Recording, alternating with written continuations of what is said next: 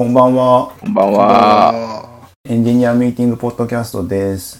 えーついに200回目すごい。の収録になります。大台でもないな。200いや、200回目でもあり、9年目なのかな？長いね。10年目か。いや、あの、9、そう、9年経ちましたよ、こんなことやりだして。9年目は経ってないんじゃない？まだ。え、丸き、丸8年で9年目じゃないの？違ったっけ？丸8年で9年目ですよ。だから8年経ったってことですよね。そうそうそう。そう、8年経った経過は8、9期目ってことですよね。9 9期目です、9期目。そう、9期目でございますよ。はいしてもなんかもう始めたと、そう、そう、始めた当初の頃に比べたら、随分とね、音声メディアとか個人で発信するものが増えてて、うん。うんああ、もうこんなんなってんだっていうところではありますが。確かにそうですね。それで言うと、ポッドキャストブームはまだ続いてるんですか世の中の。どうなんですか？なんだろうね、YouTube で流してる人とか結構、だから YouTube でこんなになんか多ジャンルなものが流れるようになるとは思ってなかったよ。ああ今、確すかに。ごいじゃん、YouTube。確かに、うん俺こんなに YouTube、昔は YouTube あんま見てちゃなんかダメっぽい感じだったけど、今って別にテレビより普通に見てるわ。てかテレビ見ないわ。あの、なんていうんだろうな、なんかた最初 YouTuber っていうのが出た頃って、もうちょっと企画ものとかバラエティものが多かったじゃん。うん。あ。はい。それがいつの間にかニュースだったりとか政治経済とか、なんかうんお花とか園芸料理、いろんなものをやる人たちが増えてきてて、本当にテレビの代わりみたいになっちゃったもんね。そうですね。なんか、オフィシャルにやってるよね、もうニュースとか。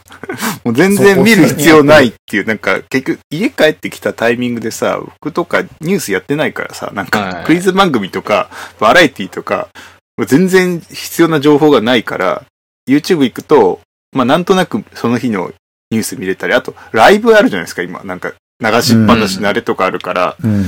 なんか、まあアベマがそれやっててくれたからよかったけど、今、アベマ見ないものだから。あの、あ、もう。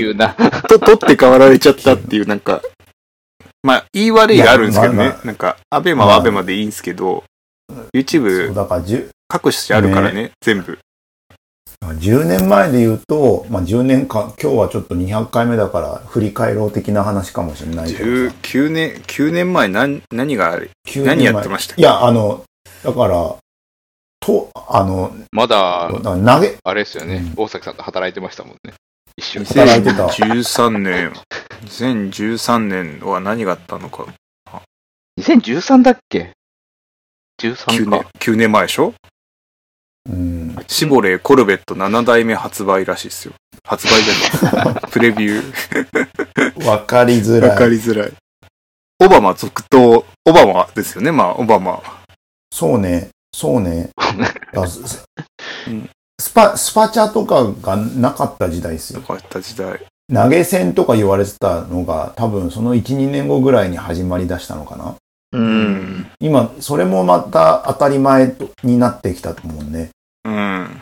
あ、ワールドベースボールクラシック3回目。第3回。まあ、そういうのがあり、10年、まあ、だいぶ経ちましたよっていうところですが、元気でやってますか？元気でやってますって感じだな。なんか、全然ね。2013年って何が、なんか最近ね、やっぱさ、なんだろう、うん。事件の情報量とか多すぎてさ、なんかもう2013年の記憶全然なくないですか、ここ2、いや、それは3年の。今年、今年自体が忙しいしさ、ね。まあちょっと、あの、世の中のじ事件ごととかはとりあえず置いといて、あれですよね。よく考えたらもう、あの、結構経ってますけど、もう30代じゃなくなってますよね。それはもうね、何度も言ってるよ。いや、でもそうだけど、何度もその話してますよ。それが一番でかいやつ。そうそうそうそうそうそう。本当は200回記念で変えてたらよかったんだよね。そう、そうだね。気づかないし、そうなんですよ。そうなんです。それぐらい月日が経つのは早いものでっていうとこではありますよ。だいぶ状況も変わってきましたし、た多分さ、Web3 とかの界隈にいたら、もうちょっとなんかいろいろ話が、ね、新しいものの話はできるかもしれないけど。いやー、ね僕ちょっと噛んだりしてますけど、うーん、どうなんでしょうね。なんか、うん。そんなに新しい話？そう、で実は聞いたら、ああ、これはなんて面白いんだってよくあるじゃん。いや、ない気がするななんかあるのかなそんなになんか面白そうなことないっすよ。みんなお金の話ばっかりしてますよ。M3 の話って。あの、なんか、金脈を見つけにそう行ったそうそう人たちそうそうの感じってことね。なんかその、需要集権から、いつ、なんか亡くなったこの、なんて言うんですか？あの、うん。えっと、分散した社会の実現だって思ってる人はほぼいなくて、Web3 のことを。まあ、仕事でやってるからそうですけど、どうやって儲けようって話になると、なんかあんまり Web3 のあたいいところっていうか、なんかかっこよさ、クールさがないですよね。結局 NFT とかに収束していったりとかしちゃうみたいな。はいはいはい。なんか、オークションというか。そう、うん Web3 と言ってきながら NFT の話しかしてないぞみたいな。まあ今はそのフェーズってことですよね。今はその、ままあだ、お仕事案件で来るのは大体そういう感じですねって感じですね。なんか、だ、DAO とかが本当に機能をうん日本でするようになってくるとまた違うのかもしれないですけどね。うーん。あそういえば、あれですよね。佐竹さんの職種が変わってますよね。俺は UX、そう、ややこしい8年の UX デザイナー。そう、今日もチェック、なんか今日、我々の会社さん今なんか、年一のプロフィールチェックのなんか、あるじゃない？来てるじゃない？プロコンチェックしてください。プロコンって言っていいの？ああ、はい社員プロフィールのなんかチェック、住所とか、職種とか、なんか、いろんな緊急連絡先とか入れてくださいよってやつ見て、はい。クリエイターになってました。あ、デザイナーだったかな？ああ、あのー、カテゴリーがですか？そう。そこはいじれないんですけど、でも、なんかあの、もう一個、その、職種選択みたいなのが別途選べるとこがあって、そこはテク職って書いてたんですよ。どういうクリエイティブ職考えればいいもうなんかね、うんもうわけわかんねえなと思って、一旦もう、見なかったことにしました。テクテクニカル、テクニカルクリエイターじゃないですか。テク、テク、テクってって思って、そう。で、テクっていう言葉もさ、当時はなんかウェブアプリケーションだけやってる会社だったからさ、いいにしてもさ、今のテクって広くないみたいな、なんか、広いね。うんなんか、ややこしいなと思って。なんか CG の人ってテクなのか、クリエイターなのかわかんなくない？なんか結構テクニカルじゃない？テクとクリエイターって別に民主に分かれない気がする。そう。だから、だから、だから、あの、分け方、二つしか選ぶ。テクと、クリエイターと総合職、ビジネスの三つしか選べないのよ。うん。だからこの三つでは無理じゃないって思って、網羅できなくないって思いながら、思って、なんか選択肢だけ開いてセレクトボックスの閉じて終わった。あれは何に使われてるかですよね。ね、何考えてんだろうと思って、すごい、不思議だったわ。で、べ それと別で、なんか、クリエイターがデザイナーかなんか選択されてるとこがあって、これなんでリンクしてないんだよ、みたいな。消しちゃっていいんじゃないかなって思いながら見てたっていう。職種は増えましたね、本当に。ねうんうん。ML とか AI とかの中でもさらに細かくなってたりしますし、なんか大変だなと思います。インフラ、インフラ？もう細かくなってるか。結構。インフコン逆になんかそうですね。なんかストプロ、スタートアップとかは結局、こう、越境するじゃないですか。人数が少ないから、あれそうそう。我々は人数がどんどん増えていくせいで、どんどん細分化が進むんですよね。なんか特色が出てきて。ややこしいなと思いますね。それまとめるマネージャーは増えたんですか？えっと、増やせてないが正しいですよね。なんかよく、あれですよね。なんか、マネージャーが増えなければ、チームは作れないみたいな感じで言うけど、なんか、結局、プレイングマネージャーみたいな人を、こう、強制的に作ることで、結局チーム増やしてるから、なんか、その論理も成り立ってないなって思うシーンもよく見ますよね。あれはどうなんだろううまくいくのかなってちょっと今、意図的に増やそうとしてるんですよ。まあでも、健全ではあると思うんですよね。なんか、意図的に増やすことがってことですか？それとも、いやだから方が？マネージャーがいるっていうのは必要で、今までのマネージャーはプレイングマネージャーみたいな人が多くて、なんかその上、その職種のキャリアパスの上級のキャリアパスみたいになってて、なんか、そう、シニアになっていくとマネジメントしなきゃいけないみたいな、なんか、そういうなんとなくの、なんか、取り決めというか、風習というかなんかあったじゃないですか。はいはいグレードが上がるとマネジメントしなきゃいけない。あれはなんかそう、そう、そうじゃない気がするなって思ってたから、マネジメントはマネジメントでまた別技術だから、別にその技術とかを極めていったらマネジメントできるようにならんよね、みたいな。今日、なんかちょうど、あの、あの、査定とかのフィードバックを、あの、チームの人にやってた時に、一人めっちゃ若い子が、全く同じことをちょっと聞いてきたことがあって、うんなんか、あの、まあ、どん、どんどん優秀な子が成長してってるんですよね。で、うんあの、仕事の幅も広がってるけど、あマネジメントもやらなきゃいけないなって思ってて、みたいな感じいやいややばいうおーって思ってい。いや、なんかそういうんじゃなくてね、みたいな話、そうそうそうあの、ちゃんとするんですけど、なんか、やっぱ残ってるんだなって思いますよね。だって若い子がも。そうだからさ、そう思っちゃうよね。結局、いや、技術をう進めていった結果、プレイングマネージャーしかいないからさ、あ、僕もこういう風に 成長しなきゃいけないんだって思っちゃうのは仕方なくない？キャリアパスみたいなそうそうそうそうそう。そう。あそれはなんか、えーね。後藤さんのところもマネージャー増やしたりしてんすか？おさ、あ、でも、人が、まあ、増えてって、でも、お同じように意図的にマネージャーを増やすっていうのを、あの、やりましたよ。結構何年か前に。増えたんすか？結局。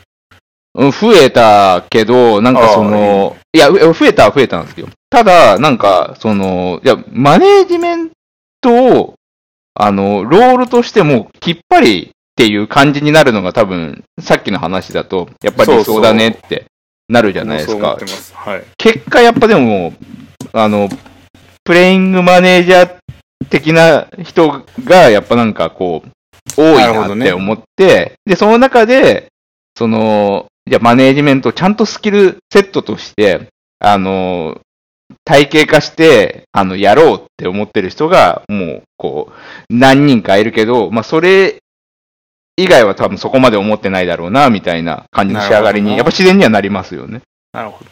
なんか我々の部署はなんかその意図的なところがもう一個あって、あの、まあ、デザインの部署なんですけど、マネージャー、デザイナーじゃなくしたんですよ。ほうほうほうあの、総合職の、ビジネス職とか総合職って言われてる人がマネジメントやってる。だからもともと普通に PM やってた人が、あの、デザイン組織のマネージャーとして採用されてるというか、移動してきてもらってやってもらってるって形にして、だから、ずらしたんですよね、うん職種を。そうすると、なんかプレイングは絶対ならないじゃない。ならないね。だからそういう構造にあえてしたって、意図的にマネージメントする人は、マネージメントの専門職なので、デザインのことは、マネジメントしませんというか、人のマネジメントとか、組織マネジメントに集中しますっていう感じにしたんですよ。なんか、でも、あれじゃないですか。なんか、その、すごい理想的なマネジメントしようと思うと、その専門職の人の7割ぐらいの専門性を有してないと、まあ難しいじゃないですか。本まあでもその辺は、なんだろう、あの、なんかちょっと難しいんですけど、クオリティのマネジメント、品質マネジメントする人と、人マネジメントが違うみたいな感じで分けてる感じなんですよ。なので、なんか全体のマネジメントラインは人を、そのクオリティマネジメントする人と、その人とか組織マネジメントする人が、まあ、うまくやってるみたいな感じに今収まってるって感じ。なんかそうやっていくとなんか、あれで、マトリックスみたいな構造とかにどんどんなっていかないですか？なんかその、人をマネジメントするラインと、いわゆるその、職種マネジメントするラインみたいなえっと。ね、職種マネジメントは人をマネジメントする人がやってるって感じ。アウトプットしかマネジメントしないんですよ。そのクオリティマネジメントは。で人じゃねえんですよね。はいはいはい。スキルのマネジメントとか、スキル評価はまた横軸でやってるから、それはなんか、ベッドみたいな感じなんですけど、なんかあれですね。あの、横軸にこうあって、まあ、人がその一個一個のところにこうあってみたいな組織構造。なんか、ね、マトリックスは違うけど、んなんかでもそうはできますよね。そう、なんかそんな感じで今収まって、今のところ、デザイナー十何人いるんですけど、うまくは動かせてるって感じかな。なんかこっからどうなるかちょっとわかんないし、これが本当に正しいのかわかんないんだけど、なんか、最初なんか、なんかデザイナーがプレイングマネージャーしてたんだけど、いや、これじゃ無理だし、なんかデザインのクオリティもマネジメントに時間取られて上がらんから、なんかどっちも中途半端になるみたいな状況が起きてたから、一回こうやってバチって分けてみましたって感じになってるっていう。ああ、でも、うまくいってるですね。たま、今一応うまくはいってるけど、どうなるかちょっとわかんないって感じ。なんか、なんかなんとなく、そのエンジニアやってた時も、なんかそうした方がいいんじゃないかなってアイディアはあったから、なんかやっぱやってみたらうまくいってるみたいな。あれでも大きな変更ですよね。なんかそうやって決め、決めた時のなんか決断ってすごいなって。でもそれはもうなんか、案件が多すぎて、デザイナーの手が足りんくなって、マネジメントしてる場合じゃないくて崩壊しそうになったから、すいません、ちょっとビジから一人くださいって言ってもらったっていう。仕方なく、逆仕方なくって、そう、流れでみたいな。もう無理っすって、これもう案件こなせなくて、もうむちゃくちゃになりますってなって、ちょっと頭を下げて一人、向こう、その美人も人少ないんだけど、もうちょっとこれデザイン回んないんで、お願いしますってやって、まあうまく今、一応言ってるって感じ。決めのただこれまた難しいのが、その、デザイン組織をうまくマネジメントする人って、まあ、それ、さっきの7割知ってる、デザイン知ってるじゃなくて、まあ、すさ4割ぐらいなんとなく分かってるし、デザイナーの気持ちが分かる人を取ってきたのよ。まあ、特性があるから。うんうんでその人の次、次を作るとか、スケールするとき、どうやってあの人を探せばいいんだっけ採用すればいいんだっけ超むずいと思って、今頭抱えてるっていう。そんなぴったりの人がき来てくれた。たまたまいたんですよ。あ、いたんですよ、たまたま。その、一緒に仕事してて、この人とは、すごいやりやすい PM みたいなのがいて、そその人と一緒にやってたんだけど、で、そ抜いちゃおうっつって抜いちゃったんですよ。もう、助けてもらおうみたいな。で、その人の次を作るのがめちゃくちゃ難しいな、みたいな。これどういうキャリアパスで育てればいいんだっけとか、育成計画とか、あの、評価どうすんだっけとか、その人はどう、どういうなんかバックグラウンドだったんですか？だから PM ですよ、もともと。でも、動画作ったりできるんですよ。もともとなんか、か動画を作るところで採用されて、そこからなんとなくピマネージメントみたいなとこ入っていったから、なんか、そのクリエイティブのことがわかるんですよ。はい。さっきの。だからデザインまではいかないんですけど、そういうクリエイティブ人材がどういうことを考えてるかとかわかるんですよね。うんっていう感じの人をうまくピックしてきたんですよ。だそれの次どう探すみたいになってるっていう。ねえ、僕もわ、僕もわかんないっす。それは後藤さんとこの方がありそう。マネージャー研修でもあれですよね。あのーたまに、あのソヤマンがやってるそうそう、スポットでやってるのと、あとあ、あのーな、なんだろう、マネージャー研修じゃないけど、評価者をなんか育てるための仕組みとかが、ああ、それは、それはすごいよくできてた気がする。キャリブレーションとか、ああいうとこですよね。キャリブレーションしたりとか、その、えーっと、評価者を、こう、えーっと、何年ベースで育成するために、この、1年目はこういう、あのーことを、あの、意識して取り組んでもらって、まあ、2年目からちょっと、実装してもらって、うんみたいな感じの、なんか制度が、こう、できたりとか。評価者メンターみたいなのがあったわ、やってたわ。そうそうですね。そうですね、目標を設定するときに、もともと、その、あの、評価者が、えっと、ずっとやってるベテランの人と、あの、新しい評価者候補で、一緒に、あの、非評価の者の人を、あの、目標設定したりとか、それの、えーまあ、あの、指摘だったりとか、アドバイスを出したりとか、こういうふうに、えっと、考えてもらうといいよ、みたいなところとか、最後評価するところまでを、こう、何回かは、まあ、一緒にやる。で、101とかも一緒にやったりとか、まあ、101じゃ、あの、まあ、本当の101は11だから、いや、101をした後に、あの、別で、あの、困ってることがあったら、みたいな感じで、少しずつこう離れてったり、みたいなやつを、なんかだんだん話していくように、みたいなのを、こう、いくつかのスキーム作って、で、まあ、2年ぐらいで、あの、まあ、評価者として、あの、無独立、独立というか、実装するように、みたいな感じの、なんか決めてたりとか、な、やつやってます。目標のなんか設定の番は仕方とか、あとは、あれですね、なんか、キャリアのラダーがあるものに対して、どうやって、うんあの、読み解くかその条件を読み解いてみたいな。結構、あのラダーができたこともでかいよね。あれでだいぶ評価しやすくなったし。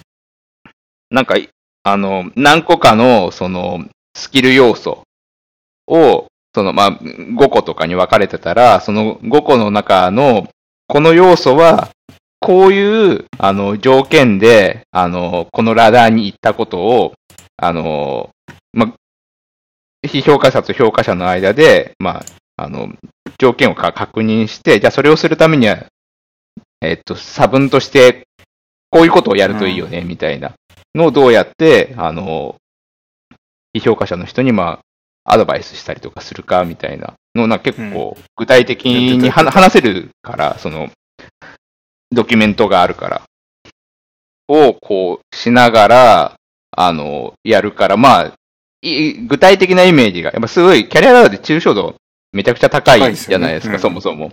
なんでそれを具体的にはこういうふうに、あの、これを、あの、当てはめるみたいなのを何回も繰り返していくと、まあ一応なんかこういう使い方なんだなっていうのが勘どころとして入ってきて、みたいなのを、なんか、爆発踏んでいくみたいなイメージ。キャリアラダーは効果あったんですか？いいようんなんか目線はす僕ごいあはった気がめっちゃやりやすくくなった。あ、うんあれはひ評価者はすごいやりやすくなったというか、評価者の心の安全性が保たれるみたいなその感じになってる構造ができたのと、まあみんな、おなんか目線が揃っていくというか評価者の。で、非評価者もなんか納得感がその構造があるから、なんか変なコミュニケーションこじれたりしなくなった気がする、あれは。たまにハック見かけますよね。これをやったら本、当に？この条件満たしてますよね、みたいな。あの、あーいや、ほ本当にたたまにですよ。そういそういうことじゃないよっていうのに、あの、結局、あの、分かってもらえるけど、なんかやっぱ、あれだけなんか、ああ、わかった。こうははっきりね、構造化されてるから、あの、技術じゃない右側にある項目のやつでしょ。とか、あの、まあまあ、いいわゆるあれなんですよね、その、業務をどのくらい遂行できるかみたいな測る指標とかがあるんですけど、なんか何ヶ月単位のものとか何週間単位のものを、こう一人で、えーっと、まあ、ちゃんと完結ができるみたいな、なんかそういう尺度のやつとかがあるんですよね。でもなんかそれって難易度にもよるし、そこにリスクヘをハンドルどうしなきゃいけないかみたいなやつもいっぱいあるけど、でも、1ヶ月自走しましたよ、みたいなやつとか、そういうことじゃねえんだけどね。あまあまあ、あのね、わかりやすく言うとっていう。そうそう。1ヶ月規模のだよね。1ヶ月やったじゃなくて。あれ、どっから始まったんだろうね。あの、評価の仕組み変わったじゃない？グレードが。はい。あれの、なんか、理由が僕、あんまり覚えてないんだけど。あれ制度が変わったのはそもそも、あの、全社で統一して同じ物差しで測りたいみたいな。ああ、エンジニアはってことなのか。エンジニアは、ああ、結局エンジニアにしか当てられてないそうじそうそう。そうそうそでもなんかツールとして優秀だから僕、UX デザイナーはそれで自分で作ってますよ。自分ってか、う。うん僕が評価体制作んなきゃいけないんで、あの、ああいう構造のもとに、スキルのマッピングとかを、こう、UX に置き換えてやるみたいなのをやってる。ただ、グレードのさじ加減がやっぱクリエイターは違うんで、あの、エンジニアと、そこだけのマッピング合わせだけちょっとややこしいみたいになってるけど、なんかあれを、やりやすいよね、あれは。スキームはなんかやりやすいとは思うんですけど、例えばその、佐竹さんが作った、その、ラダー、あの、うん。あるとするじゃないですか。はい。でもそれを、なんか10日交換で他のところのその UX デザイナーとみたいな風にやろうと思うと、多分前提条件が変わってくるから、やっぱなんかあの、あのスキームをその自分の制御できる範囲内で使うのは、だとしてもなんか前者にみたいな感じでやろうと思うとどうしても抽象度上がるなって。ああ、でもなんか僕が今やってるのは割と一般的なというか、あの、組織に紐づかない技術のラダーが作ってるとこだから、なんか割と使えるてか世の中一般であるやつを持ってきてこううまく、なんか、うちの構造あるじゃないですか、エンジニアの構造にはいマッピングしてる感じだから、組織依存はあんましてなくって、ただこれをみんなが使うかどうかは知らんって感じです。なんか今は自分の組織用に作ってるから、まあ少なくとも自分の組織でうまく使えればいいかなって感じになる。で、なんかもし他の組織で使うってなったら、なんかひょっとしたら不備が出てくるかもしれないけど、なんかうまく、なんアッかプ、デートしたりとか。そう、アップデートして、なるべく統一しておいて、こう、等価交換できるようにしておきたいと。だから、抽象度を必要以上に上げすぎもせず、こう、うまく交換できる最低ラインで、こう、広げたいなっていう思惑はあるっていう。そうしないとなんか、めちゃくちゃになるじゃない？抽象度高いと。うん。さっきのハックみたいなの増えるし。ああれっすよね。そういえば、あの、もともと、そのエンジニアのやつ作ってた時、もう一番最初、モジラのかなんかのラなラダーをなんか参考にしてたりとかしてた気が、えーなんかツイッターかなんかで、それがなんか流れてて、みたいな。なんか僕なんかいろいろ見ましたよ。いろいろ聞いて、なんかいろんなとこのいろんなのがあって、なんか、それを参考にしてるみたいなの聞いたけど、その本当にあの構造が出る前のやつは、なんかちょろっと聞いて、なんか大変そうだなと思ってた記憶しかない。大変、大変だったんじゃないですか、消化させるまでは。でも確かにそうやって、どこでも使える、なんか内容を置くことはできるはできる。最初はあの、今数字でグレード切られてるじゃないですか。はい。あれにちゃんと肩書きつけるみたいなのもあったじゃないですか。はい。ジュニア、シニアみたいな。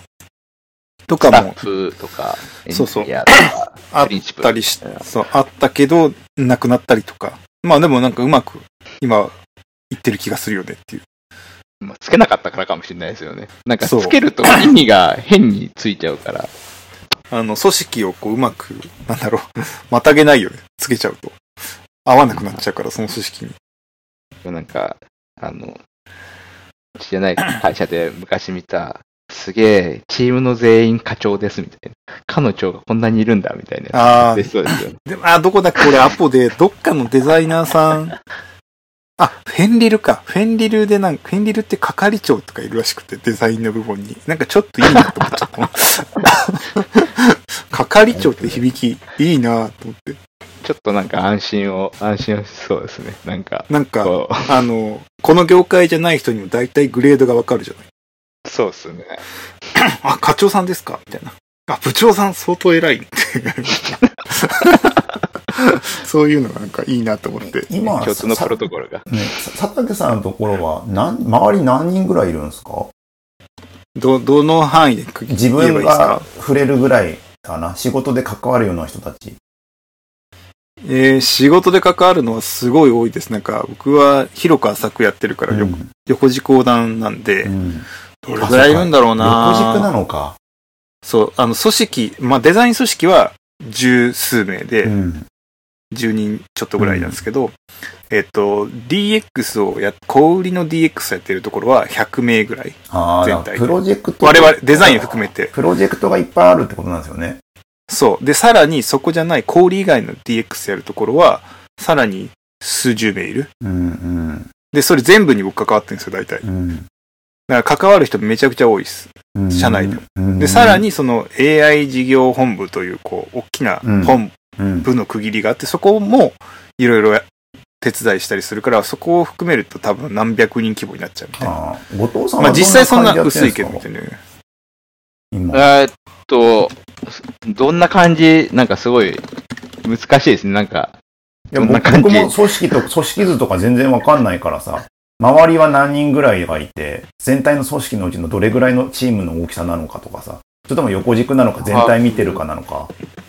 あー、なんか、あのー開発の、あのーまあ、大きな本部が、こう、あって、まあ、うんそこにエンジニアが、あれですよね、150とかぐらい多分いて、まあ、チームが、あの、うん。いくつかこう分かれてて、結構、細分化してうん。来てで、うん。あのーな、なんていうんですかね。えっ、と、前までってなんか結構、あの、小さい時って、うん。バックエンドと、あのーあれですよね、フロントエンドみたいな感じのざっくりとした分け方とかだったりとかするじゃないですか。うんまあ、それが、その、こうプラットフォームだったりとか、そのデバイスのその特性だったりとかっていうのに分かれたりとか、バックエンドも、あのー前の動画配信のサービスやったらコンテンツ自体を、あのまあ、エンコードしたり、それアセット管理したりみたいな、うんコンテンツ自体をエンジニアリングするチームとか、うん。配信するシステム自体を専門にこうやってるチームとか、うんうん SRE のチームだったりとか、あの、プラットフォーム、まあ、クラウドのプラットフォームをもう専門で担当するチームだったりとか、うん。あの、なんか動画の再生とか、あの、もう本当に、えっ、と、なん、なんですかね、あの、専門性で切り出したチームとかが、まあ、うんいくつかあるみたいな感じです。大体それに、10人、あ、5、5から10人、ちょっと多いと15人みたいなチームの編成になってて、うん。っていう感じで、僕は、あの、2つチーム、う今、んその中で持ってて、うん。で、それが大体、6、7人ぐらいずつのメンバーがいるみたいな感じですね。で、大体横でも横断で関わるし、で、そうですね。で、その中で、まあ、マネージャー陣がずらーっているから、そのマネージャーのその会議体があったりとか、開発、だって5、6人、多くて10人ぐらいってことは、十何人ぐらいマネージャーがいるってこと？まあ、もっといますね、多分。はあ、だいぶ大きい。まあ、ビジも入るからってじゃないの？それって。ビジあ、いや、でも、あのー入れなくて。そうですね。エンジニアだけでも、多分10人以上いる。そうなってきたら、そのマネージャーをマネジメントするみたいなことにはなったりしないんですか？マネージャーをマネジメントするのが、あの、CTO だったりとか。ああ、そのはもう上、一番上になったえ、そうそうそうそうそうそうそうそうそう。日本的組織だと、そのさっきの課長部長じゃないけど、うん。マネージャーをマネジメントする縦構造が行っ、どんどんピラミッドになっていくじゃない？なんか、そうそうですね。それがあ、でもそういう階層でやってるんですね。一応一段で済んでるってことですよね。一段で済ませようと、あ、でも、あれかもし、あ、で、結局そのチームの中でも、えっ、と、まあ、最、最大だと15人ぐらいやっぱいるチームがあるんですよ。うん。で、そこは、さっきのその、評価者を育てるっていう制度があるんで、あの、一次評価者、二次評価者みたいなのをこうガーって作って、6人ぐらい評価者が並んでる時があって、めちゃくちゃ大企業がここにえ、どういうこと？どういうこと？一人の人に対してですか？そうそうそうそう。やば。ハンコま、押してま、回ってもらうみたいな感じでしょ？直接の評価者、やば。うん。それはフィードバックもどうなるんですか？なんか途中の人で言ってることは違うとか起きないの？まあそこはその、あの、キャリブレーションを、まあしっかりやってっていう感じに、こうなってるけど、なんか多分、あれですよね。その、さっきの構造を愚直に表現するとこうなるっていう、多分、あの、形だから、多分、あの、最適な形ではないけど、一回そういうこともあって、でも、まあ、3、3、4階層になってるのは、やっぱ、15人とかになると、やっぱ見ますね。ええなんか、ちなみにこれやんなきゃとか案件とかって、どういう風に降ってくるんですか？おえっと、あの、自分たちでこれをやらないとっていうふうに、あの、決められる場合と、うん事業的に、まあ、メテオじゃないですけど、うん。グワンっていうふうに落ちてくる場合、うん、メテオじゃん。と。まあ、勉強 とか、ですね。なんで、あの、両方あるから、で、なんかその、こんだけチームが増えてると、いわゆるその、プラットフォームに属してうん。いるチームと、えーっと、事業案件うん。だったりとか、ユーザーに近い部分、要はうん。直接変化を作るチームで、うん。あの、分かれるんですよね。仕事の発生の仕方が。はいはいはい。うん。で、より、あの、まあ、プロダクトサイドに近いうん。チームは、大体その、事業組織体で、大目標がうん。ガーンって決定して、うんそうするとその木の目標が、うん。あの、まあ、階層的に、うん。こう、降りるじゃないですか。うんそのツリー構造で、下の目標がガーって決まる。うん。でも、プラットフォームに属してるチームは、あの、自分のそのプラットフォーム自体のその目標が、長期目標がうんあったらう、んだいたい次のクォーターでここまでやって、うん次のクォーターでここまでやってっていうふうに、こう決めれるんで、うんそこは自分たちで仕事をこう生んでるみたいなはいはいはいはい。感じになりやすくて、やっぱそのプロダクト側で、えっと、事業の決定にすごくあの依存する側は、来クォーターではどうもこれを、えっと、やることに、えっと、なるかどうかまだ決まってないから、ちょっとまだわからないみたいなうん。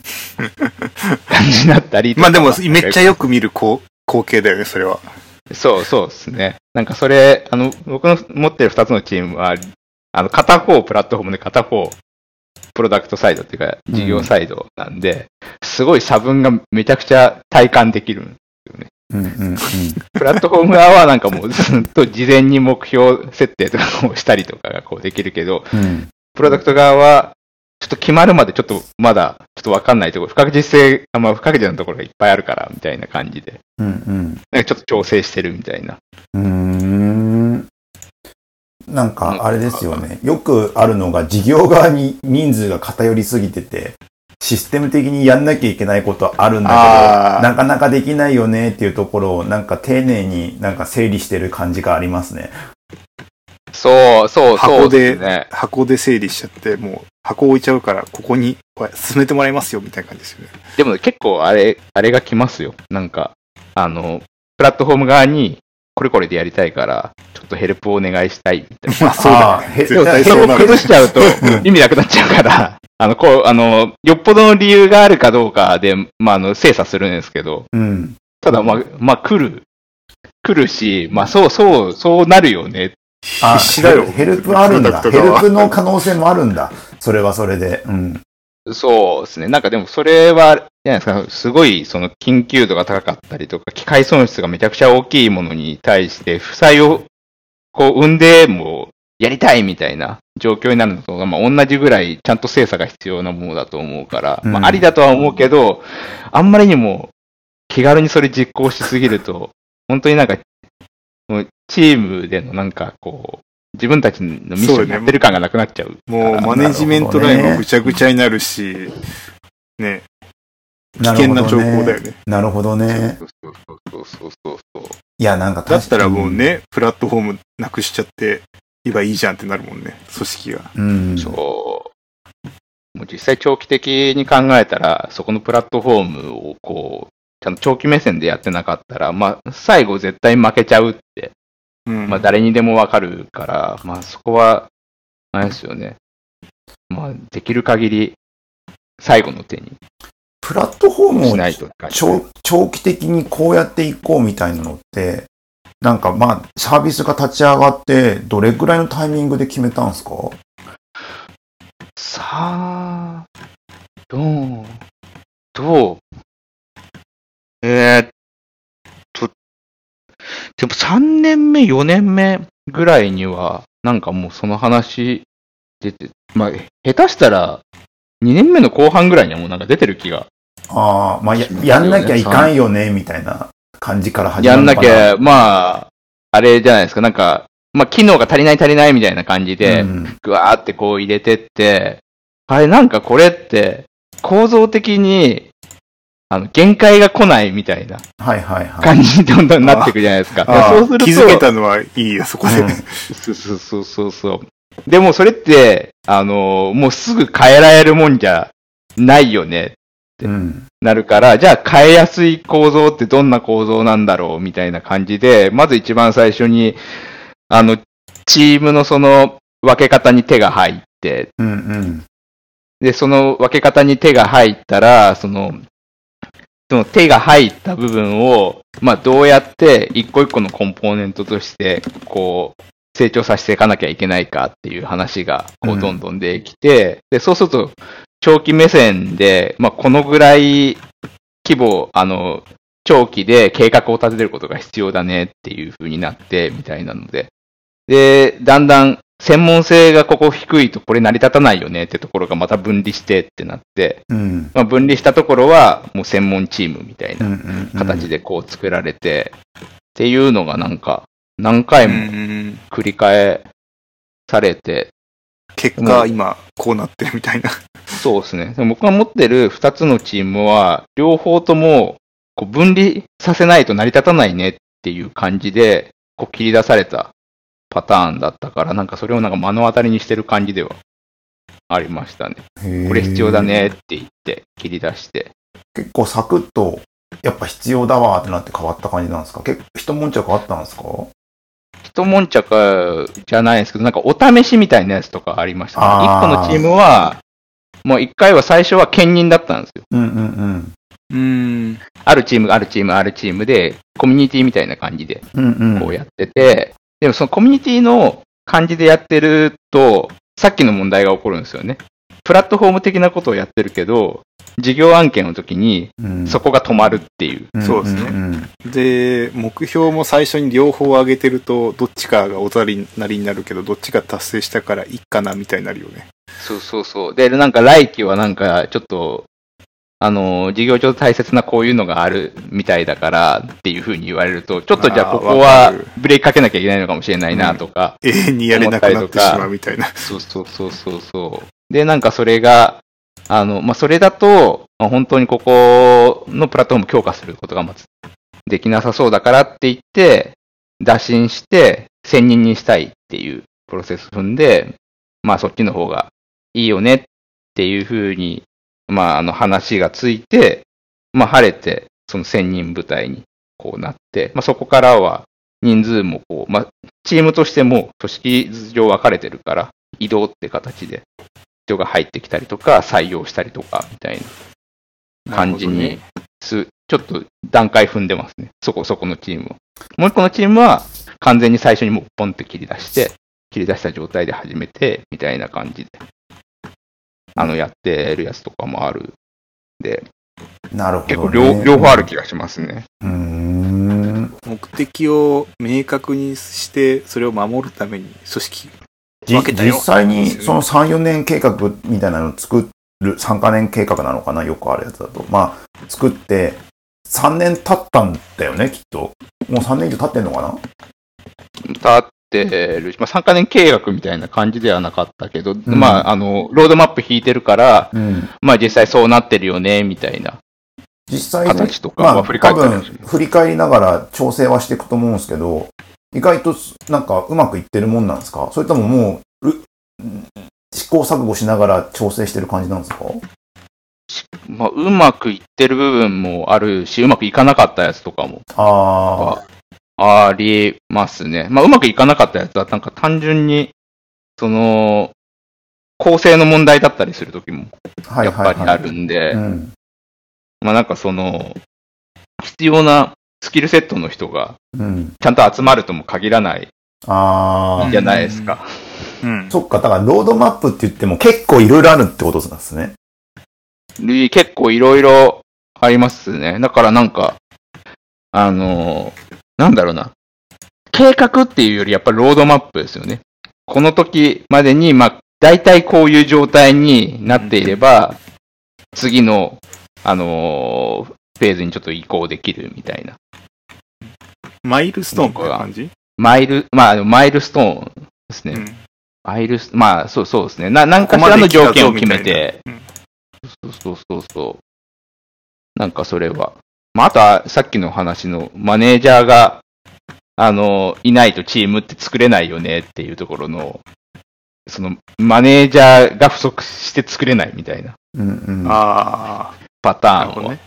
ああ。すごいあり。でもそれ、なんかでもそれは一番なんかあるんじゃないかなって。まあでも、人組織、ロードマップというか、マイルストーンがあれば、あとは人と組織をそこに配置して、その人たち頑張れって言えるっちゃ言えるもんね。うん。マネジメントができるから、でもそれだけで。です。うんここを目指してますみたいな。まあ、スキルセットとか採用とかそこら辺もあるかもしれないけど、うん箱としてはそうだもんね。あでもなんか結構やっぱ立ち上げたいものが難易度が高いやつだったりとかすると、なんかアサインできる人にめちゃくちゃ条件、高条件が、高い条件がついちゃってみたいな。うん、うん。採用から始まるみたいな。そう。結果的になんか、あ、この人ここも兼任したんだ、みたいなパターンとかやっぱ見かけますよね。ああ、なんかあまあレアなそう、立ち上げするためだけに行ってあ、。どっちもいるみたいな。大変だな特会が効かないみたいな。まあ、立ち上がって軌道が乗った後に誰かに渡すみたいな構想の上だったら、なんか多分いいんだろうなって思いながらも、なんか後継者にしようと思ってた人が、あるタイミングで抜けちゃったりみたいな。うんまあ、それもあるあるだな。なるほどね。そういうのもやってたりするんですね。うん。いやーでもなんかその、ね、さ立ち上がり調査からすればもう8年の話の中の変化の話のつもりで僕は喋ってるつもりでしたけど。結構ありますな。なんかすごいせ整備されてるか感じは後藤さんのところはしますもん。ああ、でもそうっすね。8年前と比べたら全然違うでしょ、全然、まあ、そうですね。全然違いますね。だって、なんか整理とかって言葉全くなかった。立ち上げをねっていうところからだよね。そうそうそう。うん立ち上がればいいんでしょうじゃないけど、うんとりあえず、なんですかね。人の、なんか、個人、個人、個人技でなんかこう、うん。うん。叩き伏せてるみたいなうん。感じでしたもんね。それがだいぶ組織化されてと。組織化されて、うんそうっすね。マネージメントみたいな言葉とかも、多分な、なかったですもんね。そんなことやってる場合じゃねえ。作れーって感じ。うん。そうだし、まあ、さっきの、あれですよね。あの、なんかし職種とか職務に対する考え方とかも、こう、その体系化で整理されてるから、うん。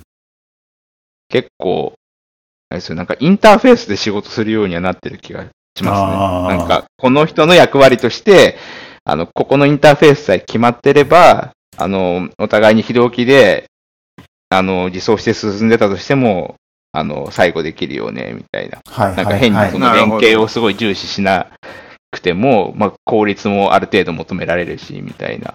なるほどなねる。ほどな。それは。それ今俺、うちもやってるとこだな。なんか案件が多いからさ、こう人の入れ繰りめちゃ多いから、うん。どのフェーズでどの人がどういう役割でどうするみたいなうんのをこう、うんなるべく再現可能なように頑張ってる。まあ、フレームワークとかもそうなんだけど、人だけじゃなくて、どういう仕事の、うん。そう、案件ごとにどういう可能性があって、いくつかそのパターンを用意しといてって、うんそれごとに人を集めようぜみたいな。なるほど、そうね。するとないと見積もりとかが出せないんですよね、お客さんに。なるほど。うんこういう人を集めて、こういうことやるから、これぐらいのお金がかかります。な、どうですかみたいな。うんうんうんもううん。なるほどね。いや、なんかでも、そう、その、に月日の長さを感じますわ。あっという間でしたけど。いやーあれでですすよ。うん。まあね、止まってるわけじゃないですしね。毎、毎期毎期目標とかに追われつつ、こうやって揉まれてるから、それはなんか変わりますよね。いやー、そう。うん目標、なんか決めるフレームワークとか、なんかすげえなんか、何個も、あれですよね、話題になりましたよね。よくよく考えたら。OKR OKR とかもそう P&P。あ、そうですか。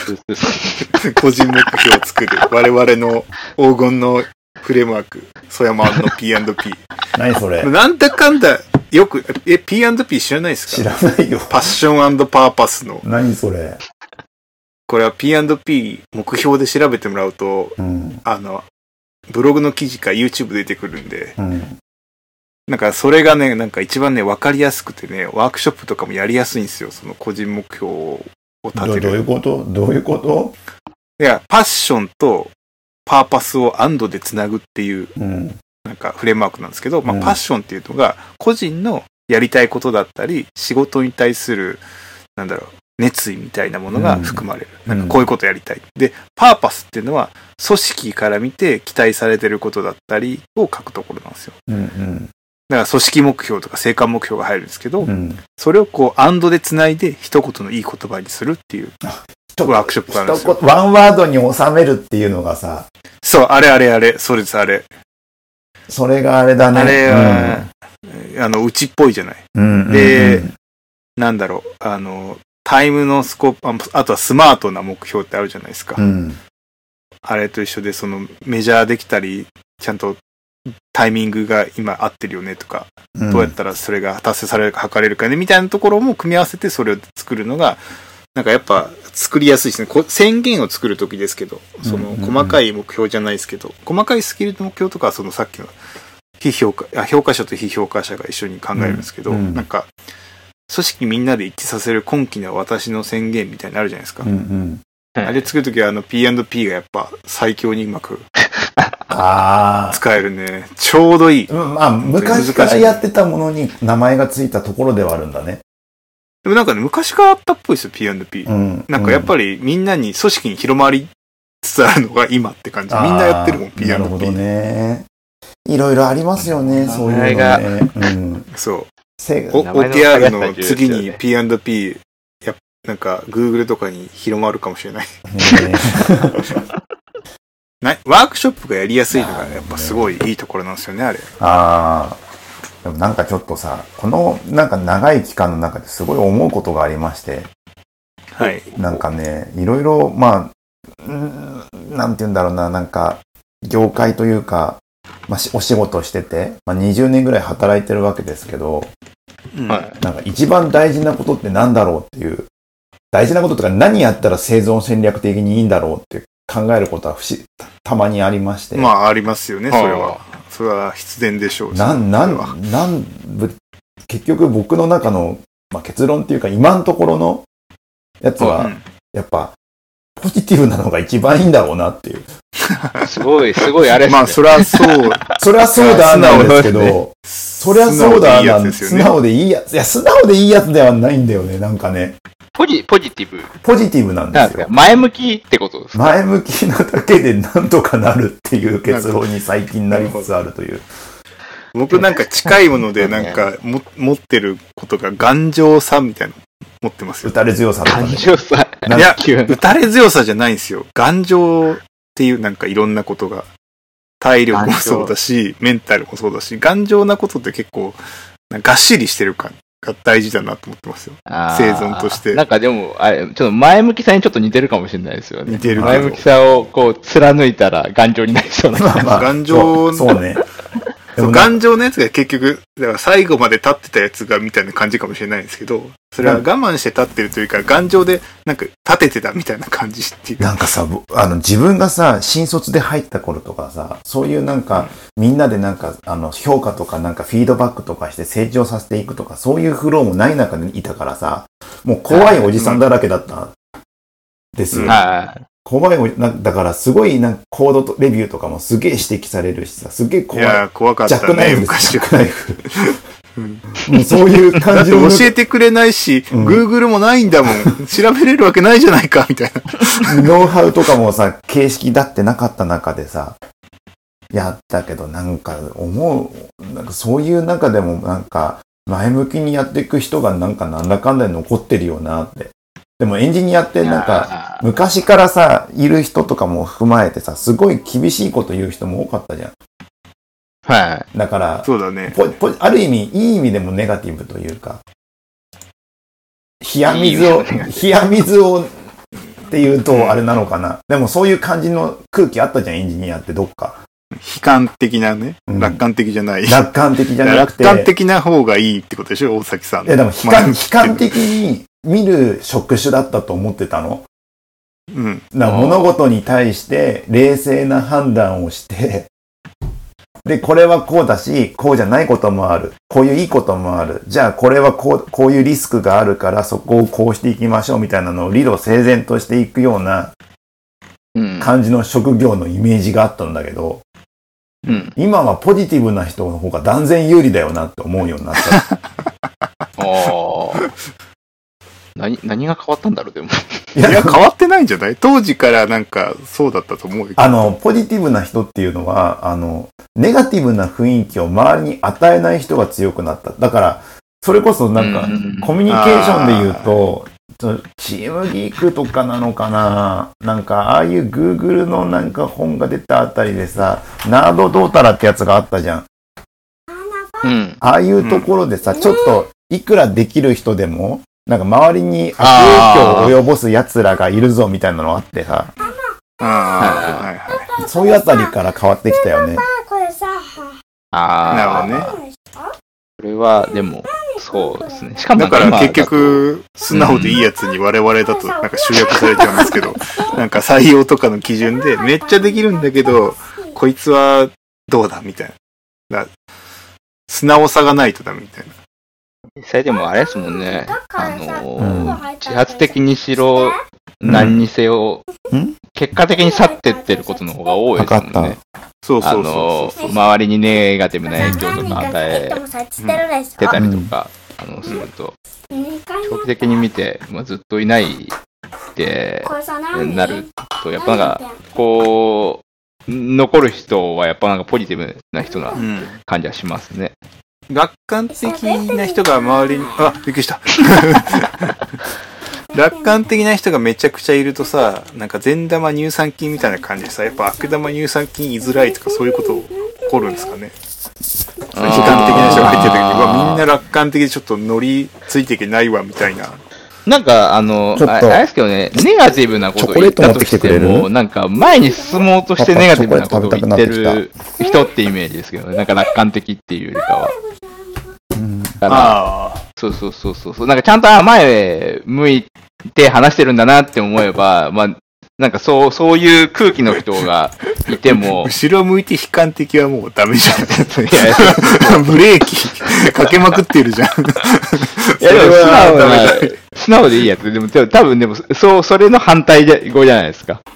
そうだね。そうそそううそうう。そそうそう。いや、なんかそういう素直でいいやつじゃない人もいくつや、なんか実力があればみたいなところがちょっとあったけど、なんかこの10年ぐらいで一気にそういう、もうできて当たり前だし、素直でいいやつっていうかポジティブな感じで、な人でないと大変だよ、あの、難しいよねっていうのを、そうそうそうそう。まあ、あそれれですよねは、。なんか一人が及ぼせる影響が明らかに小さくなってますもんね。そうなんだよ、ね。前よりも。う。うんん。関係者が増えてるってのももちろんあるからね。そう。うん物事の複雑化とかが進んでるしね。そ競争の、あれもある。競争原理でやっぱ、う。ねレッドオーシャン化も積むからさ、ね専門性より高めないと厳しいよね、みたいな。うん、まあそんなところではございますが、ちょっとそろそろ時間なんで、おいとましやそうですね。な。なんか途中で乱入してきた誰かがいましたもんね。そう収録も大変になっちゃいましたよ。だって子供が、ね、この学200回の間で学校とかどうなってんですか？まだ保育園ですよ、保育園。あの、やってるんですか保育園やってるやってる。普通にやってるよ。おううん。子供も2人できましたからね。はい。めちゃくちゃ、めちゃくちゃ大きな変化でしたね。うん。はい。一番でかいんじゃないですか。ね。はい。そんな感じで、まだまだちょっと続きますよってことで。はーい。うんはい、ここまで聞いてくださった皆様ありがとうございました。感想はシャープエンジニアミーティングでお願いします。じゃあ、以上になります。ありがとうございました。ありがとうございました。